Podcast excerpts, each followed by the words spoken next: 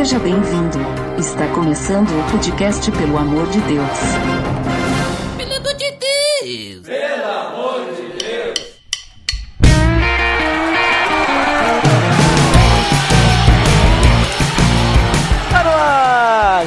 Podcast, pelo amor de Deus, eu sou Ed de Gambig Botega. Eu acredito que toda mudança que a gente quer deve começar primeiro em nós mesmos, não acha? É isso aí, nós somos a mudança que queremos no mundo. E hoje estamos aqui reunidos para falar sobre mudança, não é, Duda? É isso aí, vamos lá então. Tá beleza, Edson! Você está escutando o podcast no site pelamordedeus.org.br, que vai ao ar sempre nas sextas-feiras, a cada 14 dias. Curta nossa fanpage em facebook.com/barra oficial PADD. Também siga no Twitter, através do arroba underline PADD. Ou entre em contato conosco através do e-mail contato arroba pelamordedeus.org.br.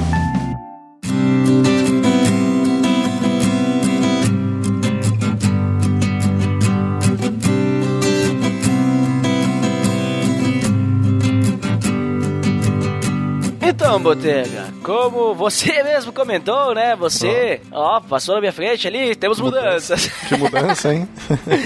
ai, ai. Então, como você mesmo comentou, nós vamos falar sobre mudanças, né? Então, como sempre, né? A gente sempre gosta de definir o que a gente entende por aquilo que a gente vai falar, para que o ouvinte, né? Você que está me ouvindo aí, você, João, você, Paulo, você, Marcelo, você, Renato, E e você também, Maria, né? Joana. Maria. Você, Esther. Esther. Você, Ruth. Ruth?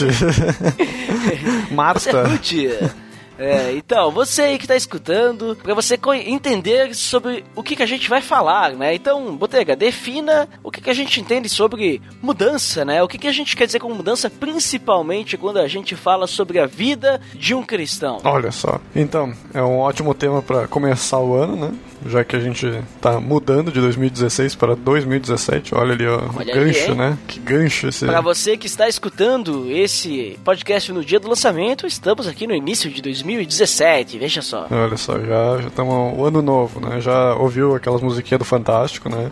Esse, esse aí nunca muda, né? Esse é um negócio que nunca muda. Esse é um exemplo que não muda.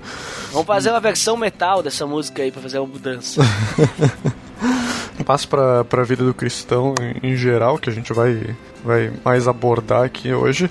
As mudanças, elas a gente principalmente vai lembrar da conversão como a principal mudança de um cristão, né? Do momento em que ele deixa de ser do mundo, ele deixa de ser uma pessoa que, que o futuro é a morte e o fogo eterno e muda para um estado de, de justificação que ele pode esperar a maravilha que tem de estar com Deus. Então, essa, digamos, é um, a mudança principal do cristão.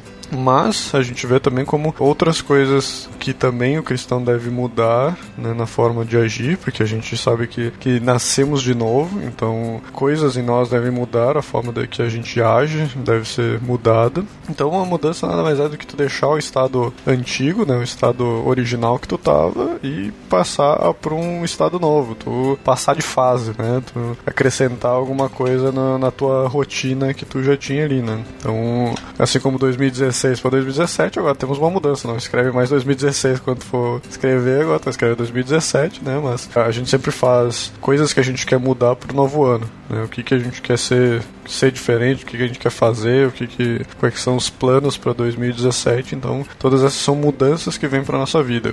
E tu, Duda, o que que tu poderia nos exemplificar de, de mudanças? Cara, tu falou ali do, da mudança do ano, né? É sempre complicado quando muda o ano ali, tu tem que assinar o contra-cheque, tu tem que, sei lá, escrever a data e o lugar. É, é sempre ruim de se acostumar, né? ao- Demora uns o dois, novo três ano. meses até tu lembrar que é 2017, né? É que o ano só começa depois do carnaval, né? Então por isso demora uns dois, três meses.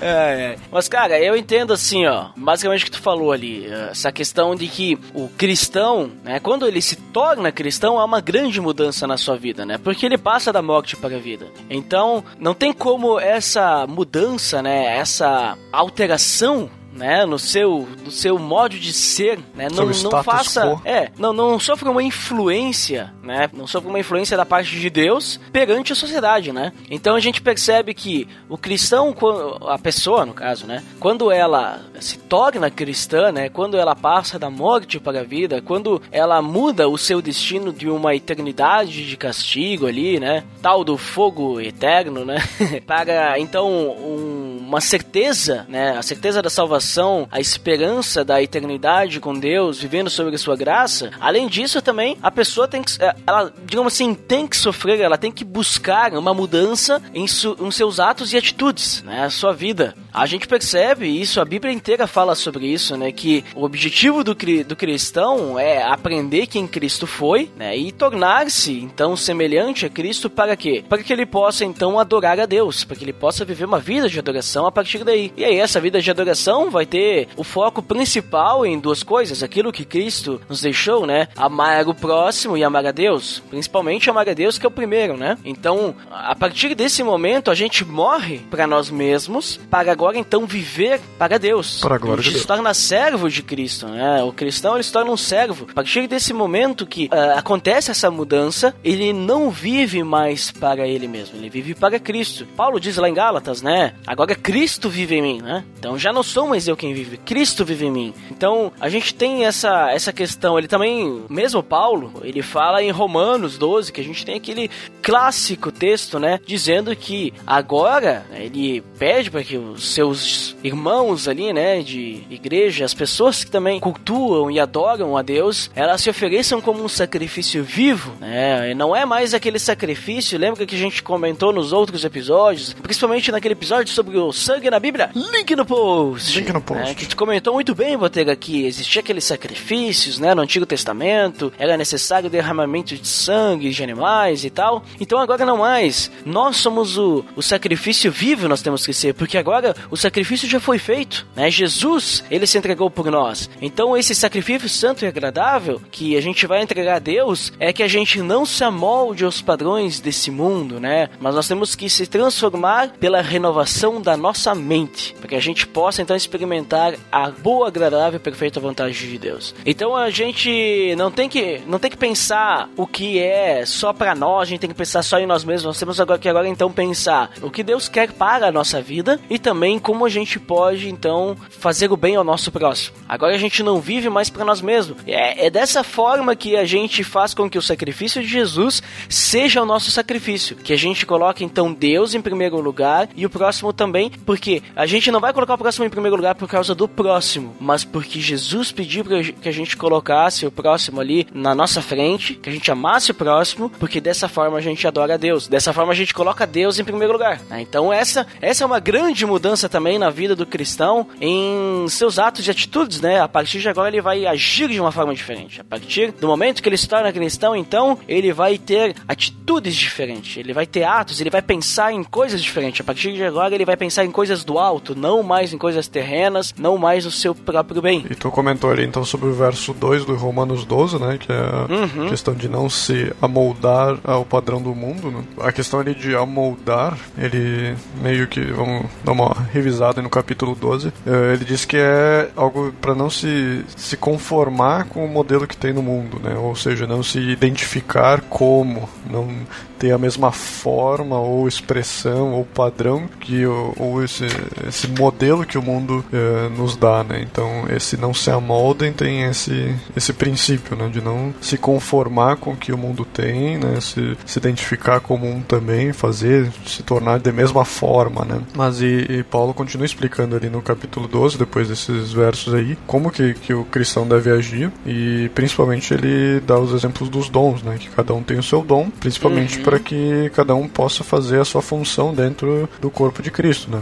E depois eu vou também usar um outro verso ali mais pra frente, mas é, é na questão de do cristão sempre ser um, né? Sempre ele não, não ser um com o mundo, mas ser um com a igreja com que ele vive, né? Então ele fala dos dons aí para que cada um possa exercer da forma que, que Deus eh, escolheu, né? Deu esse dom pra, pra pessoa. E ele continua também falando ali, né? Que, que a gente falou, né? Tenham a mesma atitude um com os outros, não sejam orgulhosos, né? mas sejam dispostos a associar as- a pessoas de posições são inferior, não sejam sábios aos seus próprios olhos, né? Ele começa a explicar formas que a gente deve agir com os outros também, né? E não só com as pessoas do mundo, é, tipo, não só com os cristãos, mas também com as pessoas do mundo, né? Não retribuam a ninguém mal por mal, procurem fazer o que é correto aos olhos de todos, façam todo o possível para viver em paz com todos, nunca procurem vingar-se, mas deixem com, com Deus a ira, pois está escrito: Minha é a vingança, eu retribuirei, diz o Senhor. Pelo contrário, se o seu inimigo tiver fome,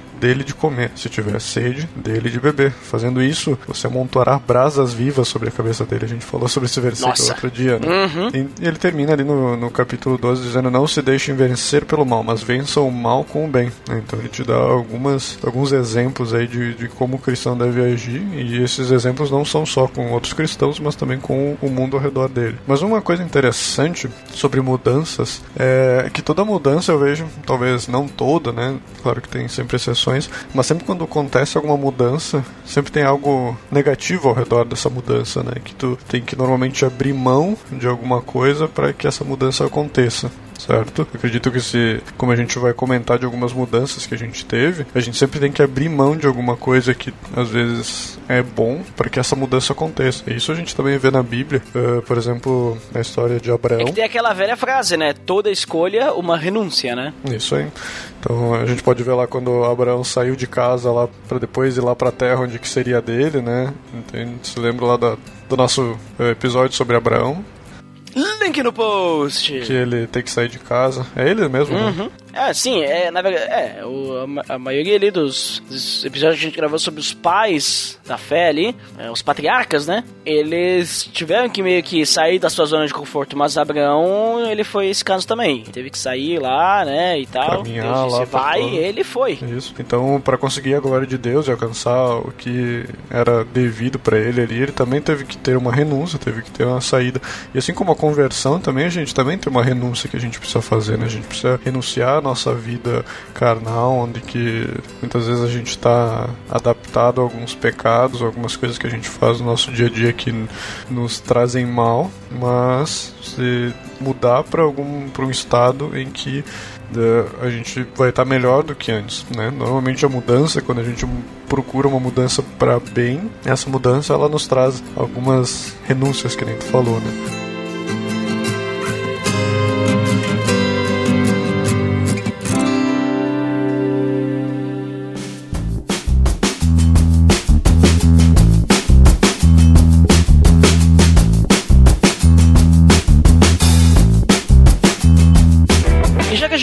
Comentou aí sobre o que a gente entende por mudança, então já ficou bem claro, né? Antes a gente se aprofundar um pouco mais, vamos comentar brevemente aí alguma grande mudança que a gente vivenciou na nossa vida, né? Só pra gente dar um exemplo, então, sobre essa questão das mudanças, né? Eu penso nessas meus últimos anos, três grandes mudanças. Então, a primeira, como a gente já comentou, a conversão, né, onde que eh, eu tinha uma vida antes de não convertido, praticamente um ateu, né, que não pensava na igreja como só algo que enganava as pessoas ou algo que, que era muito retrógrado, coisas desse gênero. E quando tô, quando o Espírito Santo age na tua vida te converte, né? Então passei a não só frequentar a igreja, mas também como participar, uh, ajudando de certa forma. ajudei em mesa de som, ajudei em, em grupos jovens, então essa é uma grande mudança, né? Como eu disse, deixei para trás uma vida que eu tinha antes, em que é, de certa forma podia ser bom, né? Tu saía, tu fazia o que tu queria e tal, todas essas coisas, e deixei para uma vida onde que eu busco mais a igreja de Deus, né? Busco estar com pessoas, ajudar pessoas, que é Uh, formas que, que Deus vai se glorificar na nossa vida. Depois disso, alguns anos depois, então uma segunda grande mudança foi o casamento que também é, um, é algo muito bom, que é algo que glorifica a Deus, que é algo que Deus pede para que seja feito, né? Que a gente não viva só juntando os trapos, ou só viva com alguém, ou fica enrolando uma pessoa por muito tempo, né?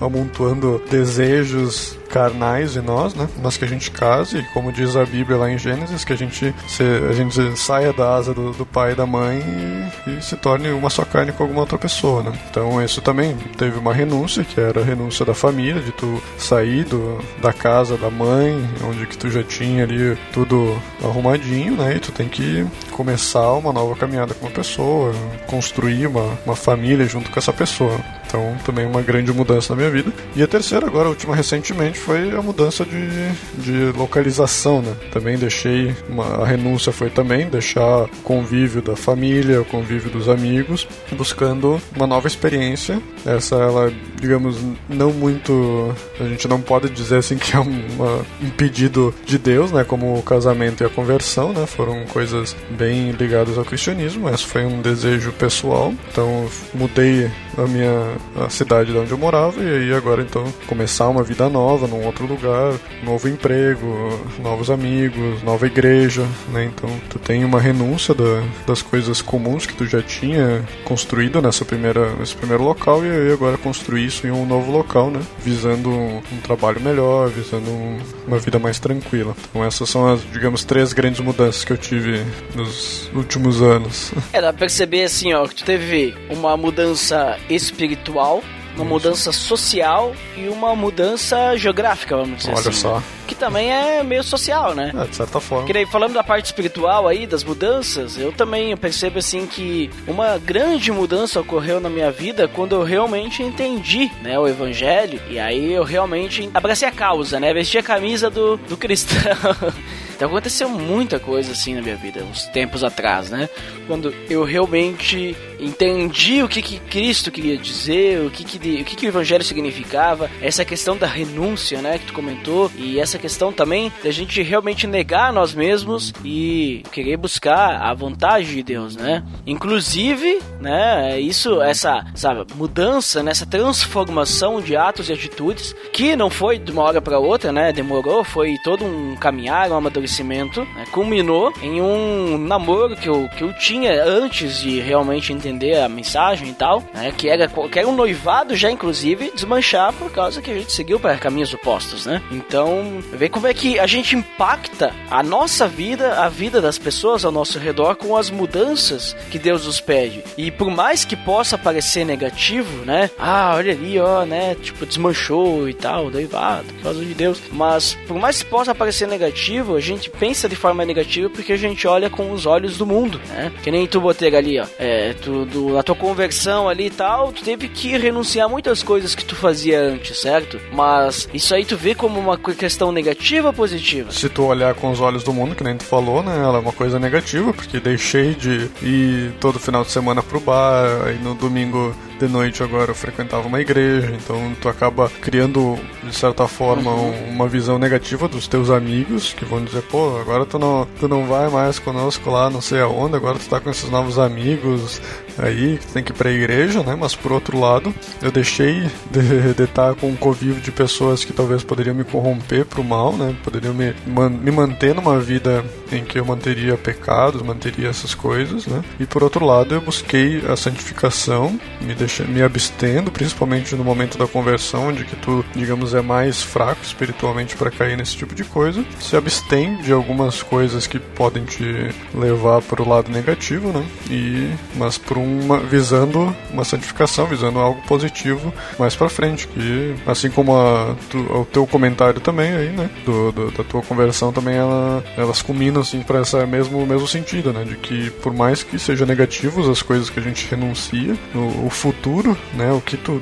abre mão normalmente é por, uma, algo melhor, né? Por algo melhor que vai vir. Mas tu percebe que também, a, a, quando a gente olha com os olhos do mundo, a gente, ó, oh, isso aí não tem nada de mal, né? Só que quando a gente começa a analisar, se a gente olhar pelos olhos de Deus, né, a gente vai ver que realmente isso aí não agradava a ele. Mas quando a gente começa a analisar, a gente começa a perceber que a vida que a gente levava antes, ela é, não era uma vida livre, ela não era uma vida, digamos assim, saudável também para nós, tanto emocionalmente como fisicamente e tal, né? A gente normalmente antes da conversão a gente tem uma vida que, mas agora eu tô generalizando, tá? Eu não tô falando que a vida de, de todo mundo é essa, mas a gente tem uma vida assim meio que sem propósito. A gente tem uma vida que a gente faz as coisas sem, sabe? Ah, a gente tem, ah, quero casar, quero, sei lá, ter filhos e tal. Tudo bem, isso aí são propósitos, mas a gente né, tá fazendo isso aí pra, né, pra fazer, porque depois não tem mais nada depois da morte e tal. Porque as pessoas gente, fazem dessa forma, né? Não tem esperança, né? Uma vida sem esperança, parece. Eu né? tenho que fazer a faculdade porque todo mundo faz a faculdade, não vou ser eu que não vou fazer.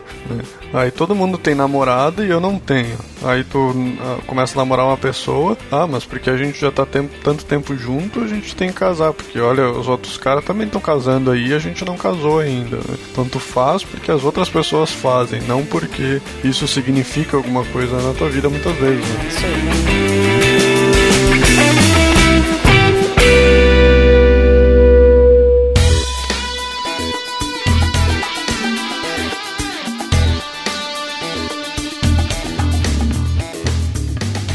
Monteiro, tu comentou uma coisa bem interessante aí quando tá falando agora na, na tua penúltima fala. Olha só. É, você, você comentou aí que uma, uma questão interessante é a questão da gente ser corrompido, né, pelas pessoas que estão ao nosso redor. Então, a, a gente hoje, a gente vive em um mundo onde a sociedade ela é totalmente influenciada pelo pecado, né? É, A sociedade, ela tem um, um curso aí que ela segue que o objetivo não é adorar a Deus, o objetivo é adorar a si mesmo, né? E querer, e, e- e querer ser percebido pelas outras pessoas, né? O ser, ter e fazer, né? A gente ser alguém, a gente ter coisas para que as pessoas nos percebam, ou fazer coisas para que a gente perceba, para que as pessoas nos percebam também. Mas quando a gente passa pela por essa mudança, então a gente percebe que a gente não tem mais que agradar a sociedade, né? A gente não tem que agradar as pessoas que estão ao nosso redor, a gente não deve mais nada para ninguém, a gente só tem que adorar a Deus. Mas então, se a gente passa pela mudança, isso vai culminar em um ponto que a gente vai acabar nos excluindo da sociedade? Tu acha que a gente vai acabar, assim, essa mudança vai sofrer tal impacto que a gente vai, sabe, tipo, ignorar totalmente a sociedade, a gente tem que se excluir porque a sociedade é pecadora, a sociedade vai me corromper, as pessoas ao meu redor, né, elas são pecadoras e isso vai fazer com que eu caia no pecado também? Viver numa bolha, Tu acha né? que a gente tem que se excluir de alguma forma da sociedade? Ou a gente pode ainda se relacionar com a sociedade em si e ter um controle, assim? O que, que tu acha? É, como eu falei antes, né? Quando a gente se converte, a gente precisa realmente dar um passo atrás do que é dos nossos costumes, né? Porque a gente precisa caminhar pro, pro lado da santificação. Mas com certeza, que nem tu falou, a, sociedade ela corrompe a gente pro mal. E é muito interessante e, e é algo triste que é o que eu falo, como o Brasil ele é muito mais difícil para um cristão do que, por exemplo, aqui na Inglaterra. né? Eu vejo que a cultura brasileira ela é muito mais da corrupção, assim como o nosso último episódio falou sobre isso, né? Que o link já tá no post. Link no post. Né, sobre a questão da, da corrupção, né, como a gente se corrompe fácil aqui no Brasil. né, muitas vezes a gente mascara isso como necessidade, como eu tinha falado no outro episódio, né, que ah, a gente precisa porque a gente não tem acesso a essas coisas, então a gente precisa né, achar alguma forma ilícita de adquirir isso, né. Então eu vejo pro brasileiro isso é muito mais difícil, né. A questão do, da, do- da corrupção, né, como o versículo que eu tinha falado no último episódio, né, ele diz que em 1 Coríntios 15, 33, que as más companhias corrompem os bons costumes, certo? Então, por um lado, a gente vai ter aqueles grupos religiosos, ou grupo de pessoas que vivem numa bolha e que elas não querem ter convívio com pessoas do mundo porque ah, a gente cria essa cultura de que tipo as pessoas são más, as pessoas são do mundo, a gente não se deve se corromper com essas outras pessoas, a gente não deve conviver com elas, né? Então a gente acaba criando esse convívio só com cristãos e a gente vive a semana inteira eh, rodeado de pessoas da igreja e acabamos que não que a gente digamos cria um grupo que está morto né? Porque ele não está sendo a- o sal a- o sal desse mundo e a luz né? O sal e a luz desse mundo. Então a gente acaba se se afastando do mundo que era o mundo em que Jesus nos, nos deu para converter, nos deu para falar do, do nome dele, né? E por outro lado também a gente tem grupos em que eles são outro extremo, né? que eles são muito no mundo, eles são muito com costumes, assim, digamos, mais mundanos, e quando a gente quando a pessoa frequenta esse tipo de grupo, ela começa a criar aqueles negócios, uh, aquele pensamento de que não é tão errado as coisas, ou que não dá para ser tão legalista, não dá para ser tão tradicional, tão fechado, porque a igreja tá mais moderna agora, então a gente tem que se deixar, tem que, digamos, mudar alguns, algumas leis, algumas coisas em que a igreja antiga, de certa forma, pedia, porque agora a gente precisa estar agir de uma forma diferente para que as pessoas possam vir para a igreja também. Então, né? então a gente acaba se aceitando pecados para que a gente possa converter o maior número de pessoas. Né? Então tu acaba criando igrejas em que tu não sabe se a pessoa está lá porque ela foi convertida ou porque ela gosta de ir lá para comer e as pessoas são legais lá, porque elas abraçam e te falam, conversam contigo e se preocupam e sei lá. São esses dois extremos. Então a gente sempre tem que cuidar dos extremos, né? Não viver numa bolha e nem uh, viver no, com os, o pé, os dois, o corpo inteiro no mundo, né? Uhum. Que nem tem aquela frase que se não tá na Bíblia deveria estar, tá, né? Que a gente deve viver com os pés no mundo, mas a cabeça em Cristo, né? É isso aí. eu gostaria de, de usar um trecho para ilustrar isso muito bem, que é João capítulo 17, que é, que é Cristo orando antes de ir lá para a crucificação. Ele, ele ora pedindo próximo do que a gente está conversando aqui, né? Então ele, ele ele começa assim, ó, eu rogo por eles, não, não estou rogando pelo mundo, mas por aqueles que me deste, pois são teus, né? Ele começa falando no versículo 9, isso do capítulo 17, né? De que ele está orando pelos cristãos, né? Isso, orando por nós. É, ele continua no versículo 11, não fiqueis não, ele diz que não ficarei mais no mundo, mas eles, né, nós, ainda estão no mundo, e eu vou para ti, Pai Santo. Protege-os em teu nome, o nome que me deste para que sejam um, assim como somos um. Né? Então ele, ele explica que ele vai nos deixar no mundo, mas para que nós sejamos uma só carne, né? uma só carne não, não um, para que sejamos um, um, só corpo, né? assim como uh, Deus e Cristo são um só também. Uh, e ele continua: né? Deu-lhes a tua palavra e o mundo os odiou, pois eles não são do mundo, como eu também não, como eu também não sou, né? Então explica não, nós não somos do mundo. Assim como Jesus, nós não somos do mundo, mas temos a palavra, né? Ele deu a palavra para nós. E ele continua lá: Não rogo que os tire do mundo, mas que os proteja do maligno. Eles não são do mundo, como eu também não sou. Né? Então, mais uma vez aí, ele repete que nós não somos do mundo, mas que recebemos né? Ele ora para que a gente seja protegido do maligno, né? Para que a gente não seja tirado do mundo, né? Não é só porque a gente foi convertido que a gente já tem que ser arrebatado, mas que a gente está no mundo, mas sendo protegido por Deus. Continuando, santifica-os na verdade, a tua palavra é a, é a verdade. Assim como me enviaste ao mundo, eu os enviei ao mundo. Somos santificados e enviados ao mundo.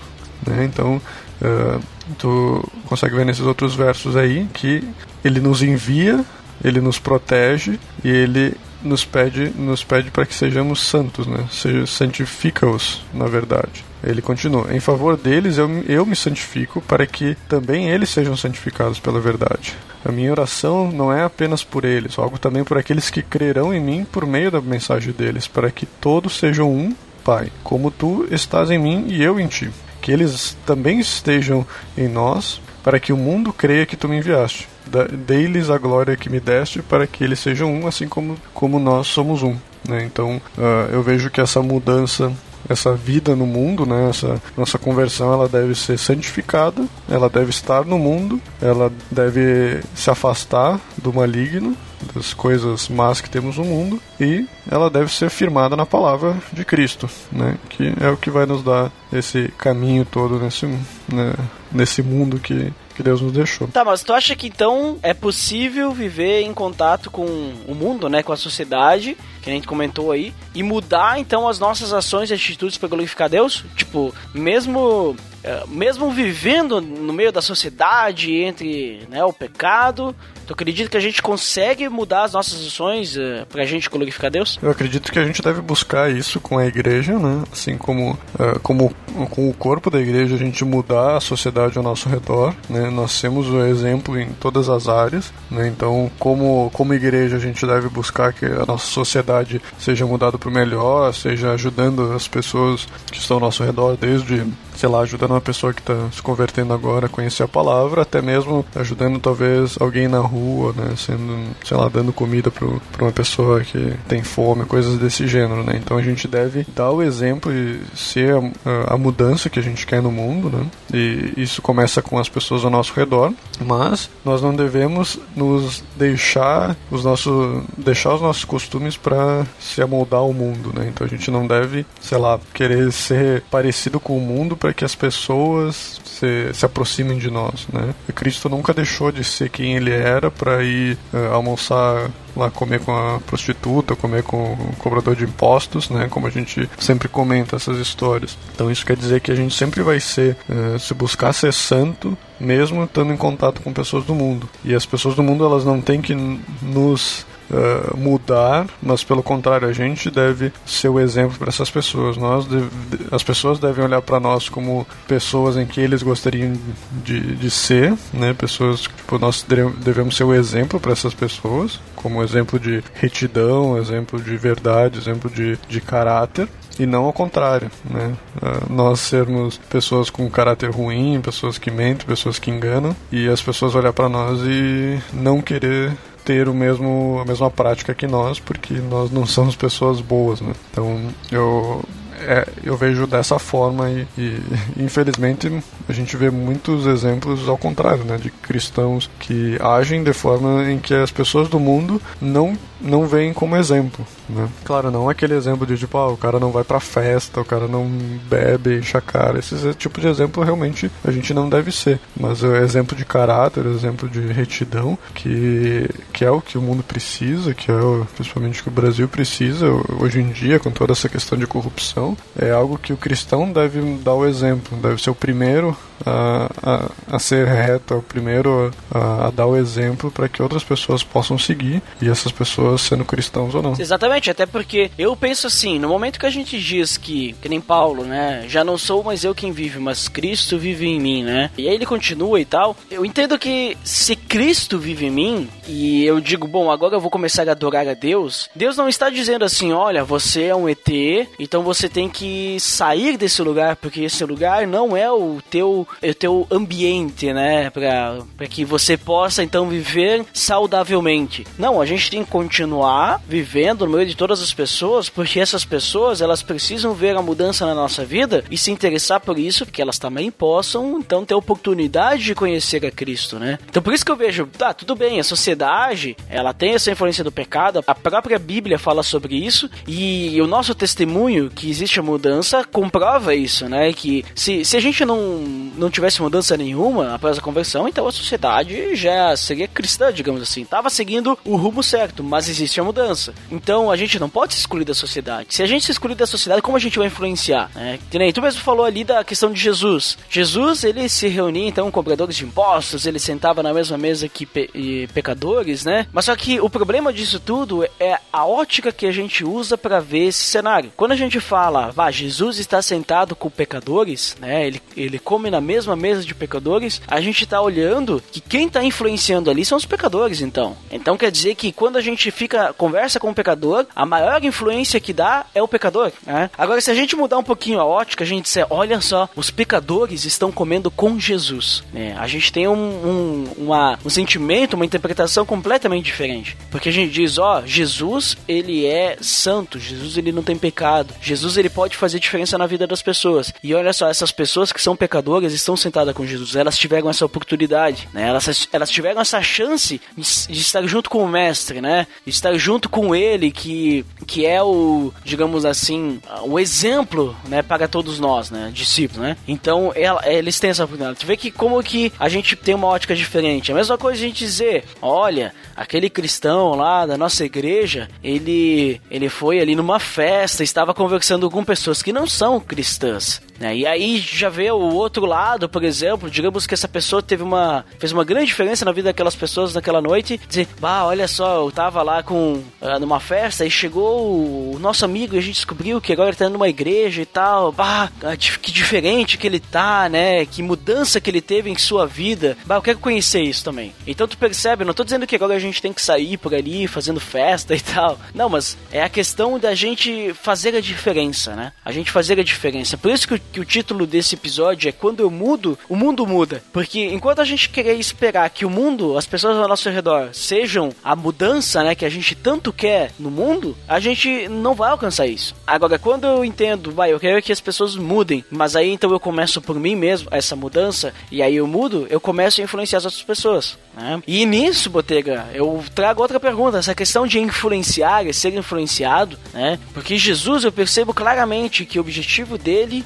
era viver uma vida santa e influenciar as pessoas ao seu redor, derramar essa graça que ele tinha, né? Então, ser luz para as pessoas, né? Dar gosto para a vida das pessoas sendo sal para elas, né? Então, essa questão de influenciar e ser influenciado, será que a gente então a gente deve mudar as pessoas, a gente deve forçar essas pessoas ou é aquilo que eu acabei de comentar, a gente ser o fator de mudança para essas pessoas, influenciando elas? É, a gente nunca vai conseguir influenciar alguma pessoa para ir para Cristo sendo tendo atitudes mundanas, né? Tendo atitudes que nem as pessoas têm. A gente só vai ser mais um e muitas vezes a gente vai levantar críticas negativas pro nosso lado. E pelo contrário, a gente deve buscar ser irrepreensível para as pessoas, para que as pessoas nunca possam apontar o dedo para nós dizendo: "Ah, não, mas uh, tu tá me dizendo aqui para ir para igreja, mas tu quem tu é para me dizer o que que eu devo fazer ou não, porque tu, sei lá, tu faz fofoca ali do, da galera, tu tu mente, tu faz isso, faz aquilo, sabe?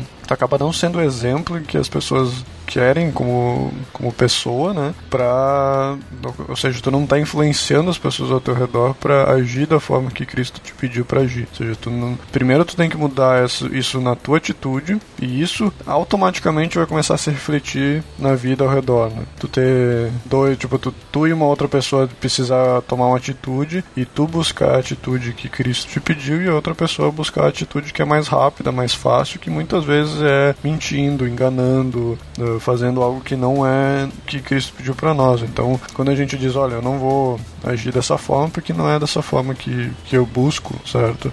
Então, em pequenas atitudes a gente consegue construir isso e não é uma construção que ela vai surgir do dia para noite, assim como muitas vezes a, a, conversão acontece, né? Às vezes a conversão é uma coisa que de uma semana para outra tu muda a tua forma de pensar, mas as atitudes ao teu redor elas demoram muito mais tempo, assim porque a nossa santificação ela demora a vida inteira para crescer, ela não é uma a santificação não é que nem a justificação que a gente recebe no momento que a gente se converte. A santificação ela é um processo que vai durar a vida inteira. Se a gente não buscar isso a vida inteira, a gente vai continuar caindo nos mesmos erros que a gente sempre cai. Então, a, a gente precisa buscar essas diferenças dentro do nosso ambiente de trabalho, dentro do nosso ambiente familiar, os amigos que a gente vê todo dia, para que aos poucos a gente consegue, consiga ir tirando pouquinho por pouquinho os pecados que a gente vem cometendo, as atitudes erradas que a gente vem cometendo e poder dizer para as pessoas não, eu não ajo mais dessa forma porque eu vejo que isso é errado, né? Eu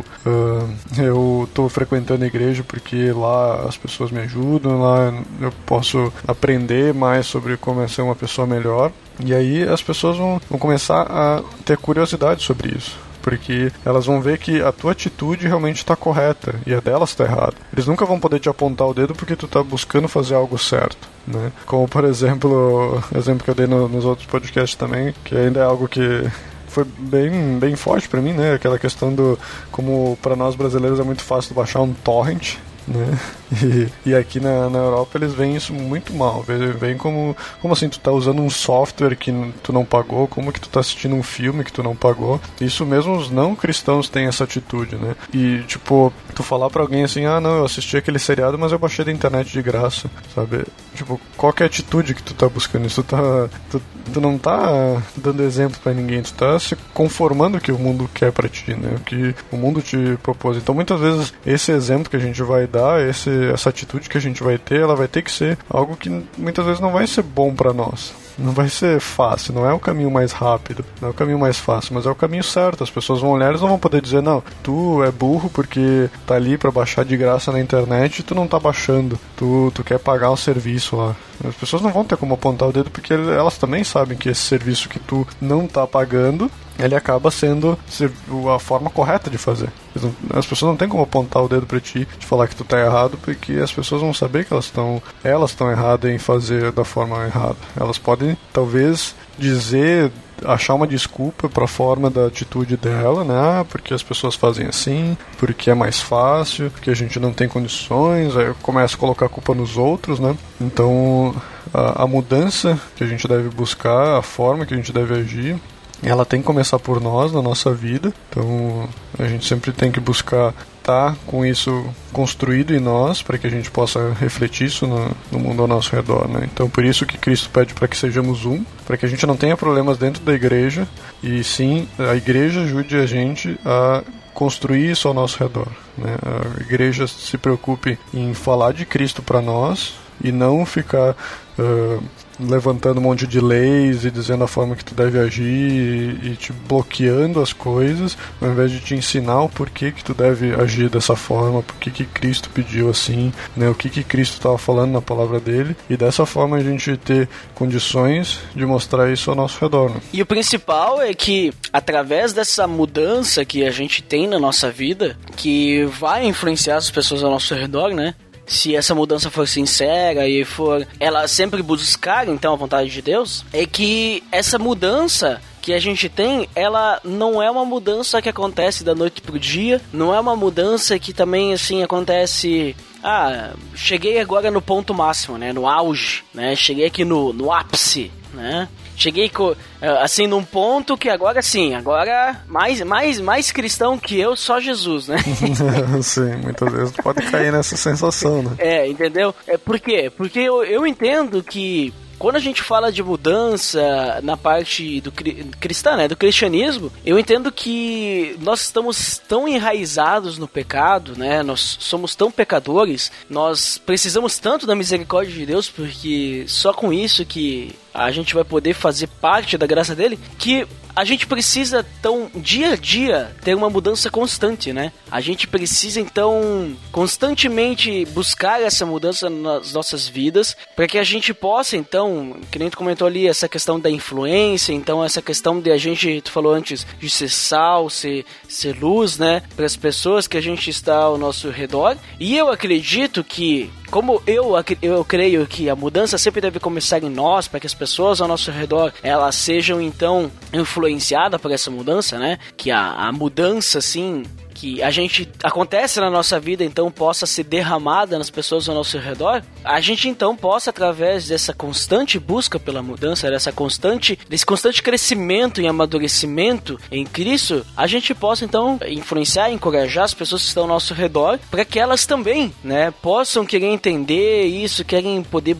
possam querer buscar essa mudança, né? Que nem te falou antes dessa questão ali de Romanos, ele fala ah, da questão dos dons e tal para buscar, eu gosto muito daquele texto de Efésios 4, né? Que, que fala sobre a questão da unidade da igreja. Né? E diz também lá, né, que alguns foram, foram feitos para serem evangelistas, outros para pastores, mestres e toda aquela a questão. Mas o que eu mais gosto é que cada pessoa ela faz a sua parte no corpo de Cristo para preparar as outras pessoas, né, para essa obra do ministério de Jesus, né, para que outras pessoas então possam então alcançar maturidade. Ela não, ela não busca exercer o seu dom apenas para ela buscar a maturidade, mas que, mas para que as pessoas ao redor dela, né, também possam então alcançar. E dessa forma então o corpo de Cristo ele é edificado, entende? Então é esse o objetivo que eu vejo para nós cristãos, né? Nós temos que ser então o fator de mudança da sociedade. Então, se a gente reclama que a sociedade é do jeito que tá, é porque a gente não tá fazendo nada. É, por, é culpa nossa. É nós que não estamos influenciando as pessoas ao nosso redor. Né? Nós não temos que chegar lá e colocar a Bíblia na cabeça das pessoas e fazer, você tem que mudar, né? Sei lá, exorcizar a pessoa. Porque a pessoa não é cristã, né? Ela não tem que ela É, mudar. não, não é assim, né? Fazer com que as pessoas engulam o evangelho. Mas a gente então tem que, através das nossas ações, das nossas atitudes e tal, a gente tem que ir influenciando as pessoas ao nosso redor, porque nós estamos buscando essa, essa mudança, né? Essa, buscando essa maturidade. E a gente vai ficar buscando até que a gente chegue à plenitude de Cristo. Só que esse ponto eu acredito que ele está muito longe do que a gente é hoje. né? eu acho que a nossa busca tem que ser pela plenitude em Cristo. Só que eu, eu creio assim que, que é muito difícil a gente chegar nesse ponto. Eu acho que a gente só vai chegar nesse ponto quando a gente realmente estiver lá do lado de Deus, né, na eternidade, e aí sim a gente vai alcançar a medida da plenitude de Cristo. Mas por enquanto a, a gente não alcança isso, a gente não tem que perder as esperanças, mas a gente tem que sim buscar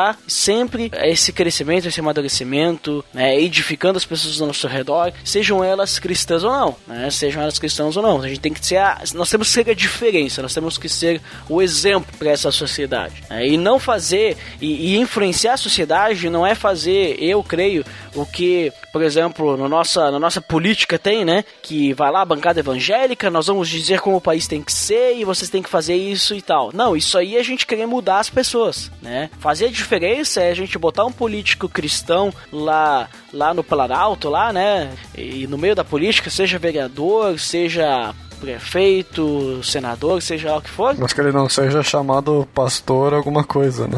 É, não seja chamado pastor, mas ele ser a diferença lá Ele dentro. tenha princípios cristãos. Exatamente, quando tiver lá vazamento lá de quem que participou lá da, da propina, sei lá, né, da corrupção, o nome dele não tá lá. Quando tiver que votar por alguma coisa, ele pensar primeiro em Deus, depois pensar não só nos cristãos, mas pensar na sociedade como um todo, né? A, a política, né? Ela tem que pensar pelo bem comum de todas as pessoas, indiferente de religião. Por isso que o nosso Estado é laico. Né? Não, uh, o Estado laico não quer dizer que ah, as pessoas não podem ter religião quem é política. Não. É que as pessoas que estão lá, indiferente da sua religião, elas têm que visar o bem comum de todos. Né? claro que a, a sua visão, né, a, digamos, seu, o, o seu caráter, né, os seus valores vão influenciar na decisão, mas ela tem que pensar sempre no melhor para todos. Né? Vai falar sobre aborto, por exemplo. Ah, é muito polêmico esse assunto de aborto. Então, tem pessoas que creem que não pode, né? Tem pessoas que creem que, que pode. Tem pessoas que, de acordo com os seus valores, vão dizer não pode. Mas esses valores vão ser a pessoa é cristã ou a pessoa de uma outra religião vai dizer não pode, né? Agora vai ter pessoas também que podem ser cristãs, vão dizer pode. Então a questão ali não é botar a religião, ah, ele tá dizendo isso porque ele é cristão. Não, não. É porque ele pensa assim, né? Daqui a pouco ele foi criado dessa forma, né? Ele aprendeu que é dessa forma, então, e daqui a pouco também ele diz, olha, eu creio dessa forma porque a Bíblia me diz que é assim, então eu creio que toda a vida é importante tal, indiferente o que seja. Aí ele vai pensar, bom, eu vou voltar dessa forma, esse é o voto dele, entendeu? Então eu acho que essa que é a questão, né, de fazer a diferença. Não é a gente impor as coisas para as pessoas, mas a gente realmente ser esse fator de mudança, a gente ser a, a, a influência para as pessoas ao nosso redor. Né? As pessoas elas não têm que olhar para nós que a religião está fazendo uma lavagem cerebral na nossa cabeça e agora nós queremos mudar o mundo. Mas elas olharem, olha só, esse cara aí, ah, eu sei que ele é religioso, sei lá, mas ele ele não, não é um cara que quer fazer com que a gente aceite o que ele quer e só ele tá certo. Não, ele quer o meu bem. Pô, quer conhecer também o que, que, o que ele o que ele vive ali. Eu quero porque isso aí me parece ser uma coisa saudável, entendeu? A gente acaba já influenciando as pessoas ao nosso redor. É, e, é, agora que passou o Natal, né? Teve uma coisa bem interessante, assim, de...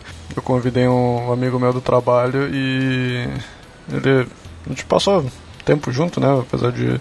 Apesar do... Eu recém ter começado a ali trabalhar. E convidei ele para ir pra igreja. Apesar de também ser numa outra cidade que não é a cidade que ele mora, né? Mas ele ia, ia acabar de estar ali na cidade. E ele disse, não, eu vou, vou lá visitar, vou lá conhecer, né? Então, ele, tipo, a gente mostrar a igreja não como aquilo que a gente tem na nossa cabeça, né? Como um, uma coisa ruim, uma coisa que, que só tira dinheiro das pessoas, que só engana as pessoas, que é uma lavagem cerebral, que não sei isso, isso, aquilo, mas que a gente tenha consciência de explicar para as pessoas que nem todas as igrejas são iguais, nem todos as pessoas, todas as igrejas vão querer te tirar dinheiro, nem todas as igrejas vão querer te enganar. Que a igreja não é a resposta pra vida, o universo e tudo mais. Né? E... Esse é Jesus. e um outro momento também eu, eu falei para uns amigos brasileiros também que estavam indo para Irlanda, eu disse para eles, olha, se vocês quiserem uh, se se sentirem sozinhos lá, porque eles iam solteiros, né? Não vão que não foram que nem eu que fui casado, né? Então, ah, se vocês estiverem sozinhos, se vocês precisarem ir para algum lugar para encontrar gente, o melhor lugar que vocês podem ir é para a igreja. Vocês encontram uma igreja evangélica, protestante, alguma coisa desse gênero, né? Uma igreja decente que vai acolher vocês, vai ajudar vocês a se estabelecer na, na cidade que vocês estão indo e a melhor coisa assim que eu posso aconselhar alguém a fazer quando se muda de cidade, né? Então, tu tu mostrar que a igreja, os cristãos, eles são pessoas que eles querem ajudar e não empurrar a Bíblia com ela abaixo, que nem tu disse, né? Que se importam, né? Que se importam com as pessoas ao redor, não uh, sendo aquele, aquele cristão político, né? Que só se importa quando é para se converter, quando a pessoa, tu, tu fala de Cristo, a pessoa não se interessou, tu não vai mais atrás, porque, tipo... Esse tu, é o cristão prosélito. É, que só quer as pessoas ao redor que ele pode converter, se falou de Cristo duas vezes, a pessoa diz diz que não quer saber, tu corta os laços e vai procurar outra pessoa, né? Mas não, que tu seja sempre o exemplo, porque tu não sabe quando que a pessoa vai se converter, quando que ela vai realmente ouvir o evangelho. Pode ser na primeira vez que tu fala, pode ser na centésima vez que tu fala, né? Então, tu precisa estar tá sempre dando exemplo para as pessoas para que em um momento ela chegue e pense, ok, eu entendi que o teu amor que tu tá tendo não é uma coisa desse mundo. É uma coisa que tu tem algo diferente, então eu preciso disso para minha vida. Né? Então a gente precisa ser essa pessoa.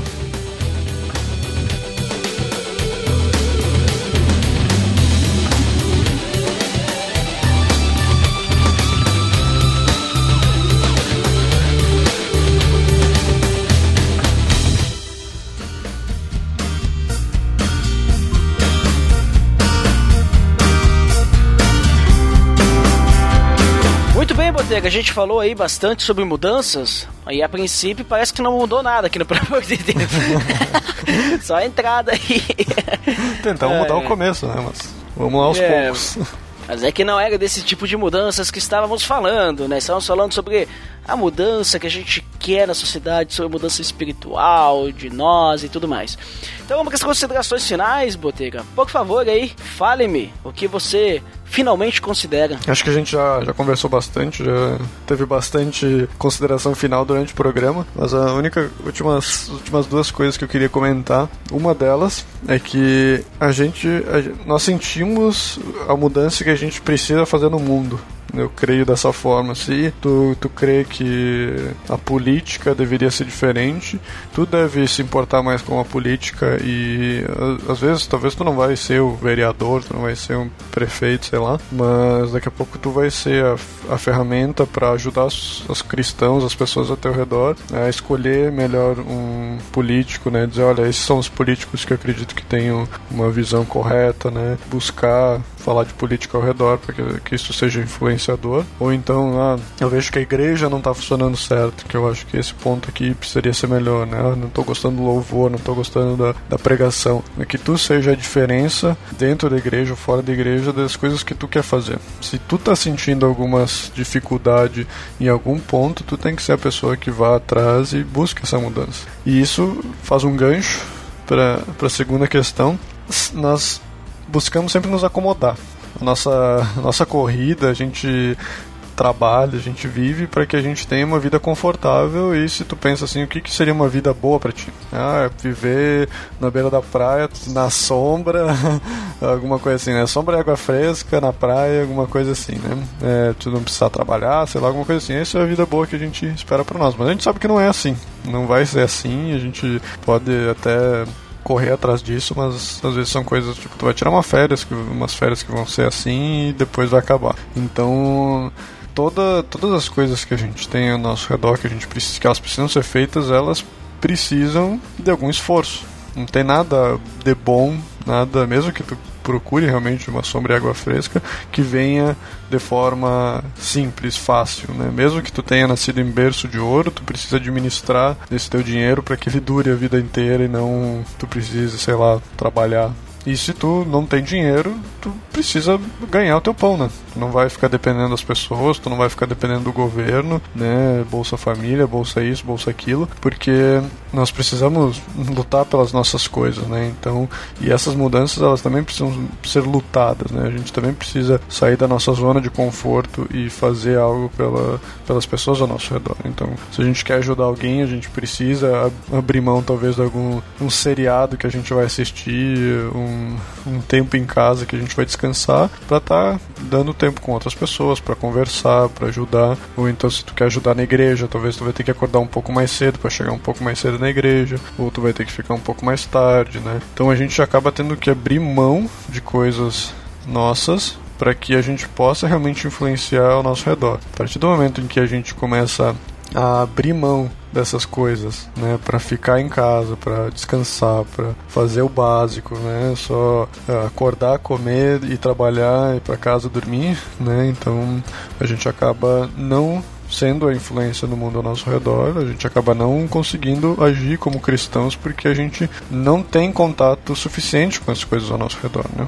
A gente acaba se isolando das pessoas, tanto só o isolamento básico, assim, de, tu não fazer nada, até para um isolamento do, do, cristão, né? De tu não ser o cristão que o mundo está precisando, né? Tu só está sendo um, uma pedra aí que, que se move para um lado para o outro. Então, não faz diferença nenhuma.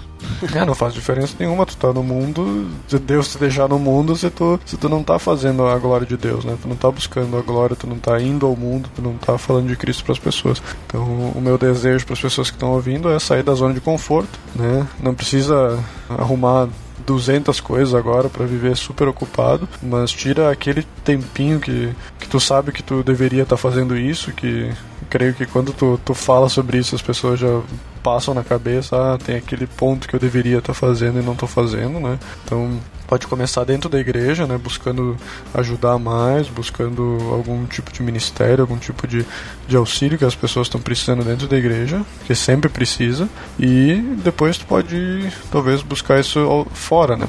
né? Não, ah, não, porque agora eu quero sair da zona de conforto, quero, quero ir para África ajudar as crianças, tipo, já tá cheio de gente lá ajudando as crianças na África, né? Não tem ninguém no teu bairro ajudando as pessoas do teu bairro. Então, talvez as pessoas do bairro, eh, elas estão menos supridas do que as crianças na África, né? Então, é, esse é, é por isso que tu tá aqui, é por isso que tu, tu tá nesse bairro, tu tá nessa cidade, porque tu tem que influenciar as coisas que estão ao teu redor.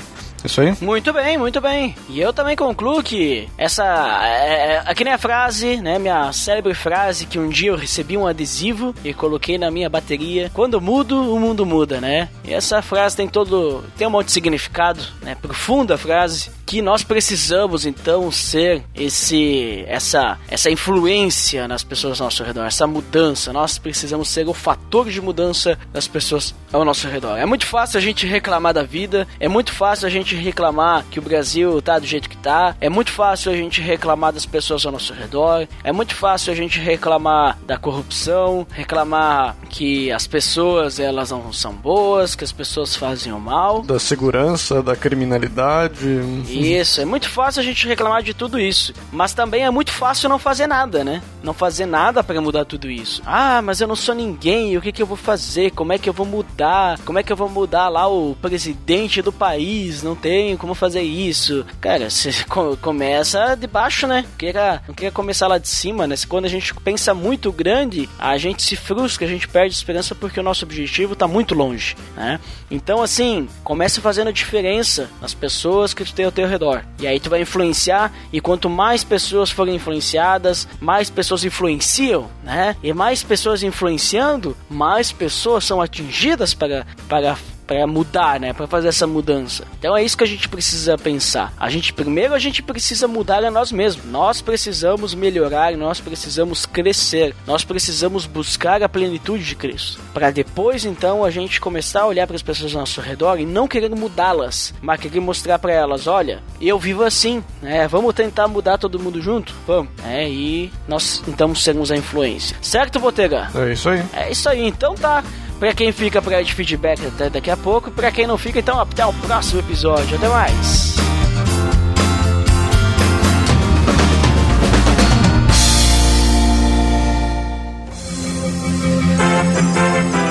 Atenção!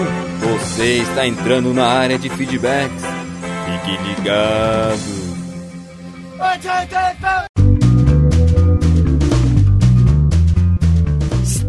Estamos na área de feedbacks do PDD. Uau! Fantástico! Dandeco! Nossa, quem acreditava que não estaríamos mais num, neste novo ano que começou? Você Nossa, perdeu. estamos aqui, Dandeco, você e eu, eu e você, nós dois. E, e acabou aí os pronomes pessoais de caso reto, né? Veja só. É. Dandeco, vamos lembrar, como sempre, o nosso feed. Qual é? É o pelamordedeus.org.br barra feed barra podcast. E o iTunes você pode acessar rapidamente pelo nosso atalho, pelamordedeus.org.br barra iTunes. Você vai direto para a página do iTunes e clicar para abrir então o seu software do iTunes e dar as estrelinhas. Deixar também lá o seu feedback no iTunes. Dandeco, Hum. vamos aos feedbacks. Episódio 93, nós falamos sobre dons e talentos. E quem que foi o primeiro dessa vez? É, o primeiro a exercer o seu talento foi o Abder Lobo. Nossa, Abner Globo está desbancando o Logival Gonçalves. Começou com disse? tudo esse ano. Aê, finalmente! Usei meu dom de agilidade e ganhei do Lourival. Ah, ele disse finalmente, por causa que esse episódio nós lançamos só de noite, né? Mas pra deixar claro, nós não atrasamos, porque, né, nós lançamos na sexta-feira como deve ser, só que em vez de lançar de manhã ou de tarde, nós lançamos só de noite. E ele estava esperando lá o Abner Lobo, lá e o Lorival Gonçalves estava esperando o momento certo para ser o primeiro a deixar o seu feedback. É, só. o Lourival deu uma piscadinha, né? Foi tomar um suquinho e E o que, que o Lorival disse? O Marlon Vieira falou de Ministério de Comunicação. Não lembro se já houve um episódio sobre, mas juntar ele e o Paulinho, irmãos.com, seria legal gravar esse tema. Tenho muito interesse. E não só ele, mas também tem o Jairo, nosso designer. Olha, ó, fica a dica então de nós fazer uma pauta aí sobre esse Ministério de Comunicação. Quem sabe até se a gente consegue aí convidar o Paulinho, né? Pra vir gravar aí com a gente. É, então. Não, o Paulinho das Quebradas.